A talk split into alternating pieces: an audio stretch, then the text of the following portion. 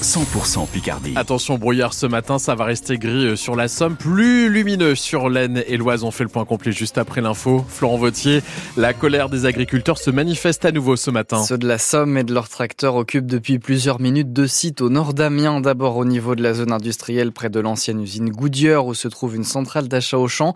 Et puis sur le rond-point des bandes du temps à Saint-Sauveur. Mais c'est à Paris que la mobilisation sera sans doute le plus visible aujourd'hui avec ce que la FNSEA et les jeunes agriculteurs appelle même le siège de Paris. À partir de 14h, il s'installe sur huit points de blocage sur les autoroutes d'Île-de-France, notamment sur la 1 et la 16. Les agriculteurs picards vont participer à cette opération d'ampleur. Ceux de l'Oise, qui occupent toujours la 16 au sud de Beauvais, descendent vers Paris avant de revenir à leur point de départ ce soir. Ceux de la Somme aussi y seront. Ils partent en convoi de plusieurs endroits du département vers 3 heures. Demain matin, donc, une organisation millimétrée, nous explique Denis Bully c'est le président de la FDSEA de la Somme. Nos deux points de chute, c'est Senlis sur la 1 et Amblainville-Méru sur la 16. Et donc, euh, dès lors que les départements franciliens auront installé leur dispositif, eh bien, des rotations euh, régulières tous les 6 heures se mettront en place à partir de mardi 3 euh, heures du matin au départ de chaque chef-lieu de canton de la Somme. Et donc, les agriculteurs pourront descendre en convoi toutes les 6 heures. On a mis en place un protocole assez militaire de manière à pouvoir gérer les agriculteurs dans leurs déplacements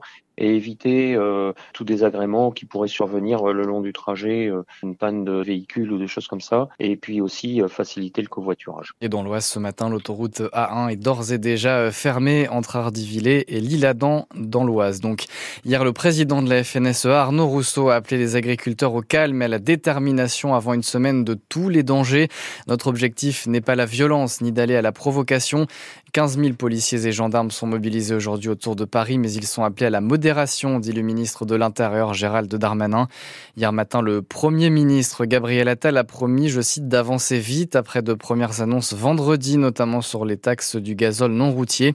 Et ce matin, on est à moins d'un mois du Salon international de l'agriculture porte de Versailles à Paris. Quel regard porte sur cette mobilisation son président agriculteur dans l'Oise?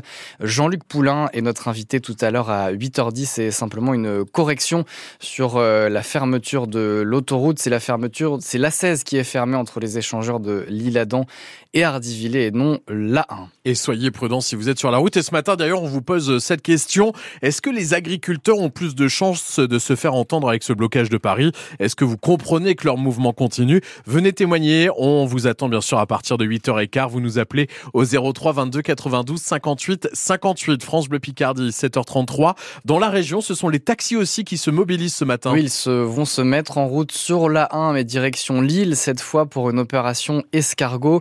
Ils sont 20 taxis à être partis de la Somme vers 5h30. Opération escargot aussi à Marseille, Lyon et Bordeaux. Farida Noir, les taxis demandent le retrait d'une nouvelle convention avec l'assurance maladie qui doit s'appliquer le 1er février sur le transport sanitaire car cette convention change les règles du transport médical, concernant les tarifications de la prise en charge des frais de transport de patients, par exemple. Aujourd'hui, un chauffeur fait une remise de 20% du prix de la course à la sécurité sociale. Mais avec cette convention, ils sont dans le flou, ils ne savent pas quelle remise ni quel tarif ils vont devoir appliquer. La Fédération nationale des artisans du taxi craint ainsi, je cite, d'être à la merci des directeurs ou directrices de caisses locales. Autre exemple, le projet de covoiturage sanitaire, c'est-à-dire plusieurs patients sur la même course. Les chauffeurs alertent ici sur une ubérisation de la profession. Autre grief, cette nouvelle convention impose unilatéralement une revalorisation des tarifs pour cette année à 1 ou 2 centimes du kilomètre, une revalorisation à la limite de l'insulte qui ne répond en rien à l'inflation des carburants ou à celui du coût des véhicules, dénonce ainsi la FNAT. Une proposition de loi sur un délit d'homicide routier examiné aujourd'hui à l'Assemblée nationale. Ce délit doit en fait remplacer celui d'homicide involontaire avec circonstances aggravantes dans le code pénal. De nouvelles circonstances aggravantes sont d'ailleurs proposées, notamment téléphoner au volant, mais la peine resterait la même, 7 ans de prison. La, la régulation d'Airbnb est aussi au menu des députés aujourd'hui. Plusieurs élus de tous bords politiques confondus veulent revoir à la baisse les avantages fiscaux pour les locations de courte durée accusées de nuire à celle de longue durée. Aujourd'hui, le taux d'abattement fiscal pour les propriétaires va jusqu'à 71%. Il s'agit de le réduire à 30%. Florence sur France Bleu Picardie, on s'intéresse ce matin à une initiative qui mélange les générations à Amiens. Et Maxime, c'est même le grand écart des générations. D'un côté, les élèves de l'école élémentaire Voltaire à Amiens-Nord, de l'autre, des résidents d'EHPAD, ceux de Marie-Marthe en centre-ville. François Sauvestre, toutes les semaines, ils sont six résidents à venir à la rencontre des enfants autour d'ateliers peinture ou tricot. À la confection des pompons en laine, s'élave 9 ans est assise entre Jacqueline et Gérard. Ils sont gentils, ils sont euh, choux. L'affection est réciproque pour Catherine qui participait à l'atelier peinture. C'est bien d'être avec les enfants? Moi, c'est bien. Je suis très contente. Ça vous fait vous sentir plus jeune? Comment Ça vous fait vous sentir plus jeune C'est vrai, exactement. Je passe un bon moment. Les éducateurs de l'EHPAD qui accompagnent les résidents sont formels. Ces rencontres avec les enfants changent les personnes âgées, les rendent un peu plus alertes.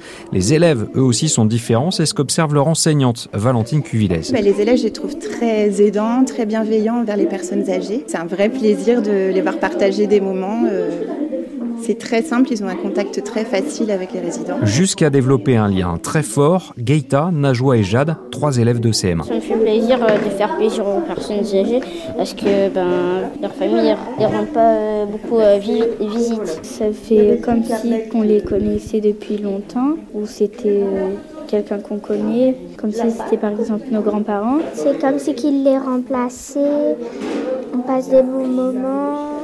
C'est comme si c'était un membre de notre famille. Chaque lundi, 15 ateliers différents sont proposés aux 225 élèves de l'école Voltaire du CP au CM2. On y retrouve du jardinage, de la philosophie et même un atelier radio. Les travaux du parc éolien en mer Dieppe-le-Tréport ont commencé. Trois navires sont actuellement sur site pour installer 62 éoliennes. Elles sont visibles d'ici 2026 depuis la baie de Somme, notamment Mers-les-Bains et Cailleux-sur-Mer. 82 km qui permettront d'alimenter près de 850 000 foyers en électricité verte. Mais plusieurs habitants du secteur et des pêcheurs s'inquiètent des conséquences sur leur activité et la biodiversité. On y revient dans le journal de 8 heures sur France Bleu Picardie. Et puis on commence à en avoir l'habitude depuis une dizaine d'années maintenant mais l'équipe de France de handball a remporté un nouveau titre hier soir.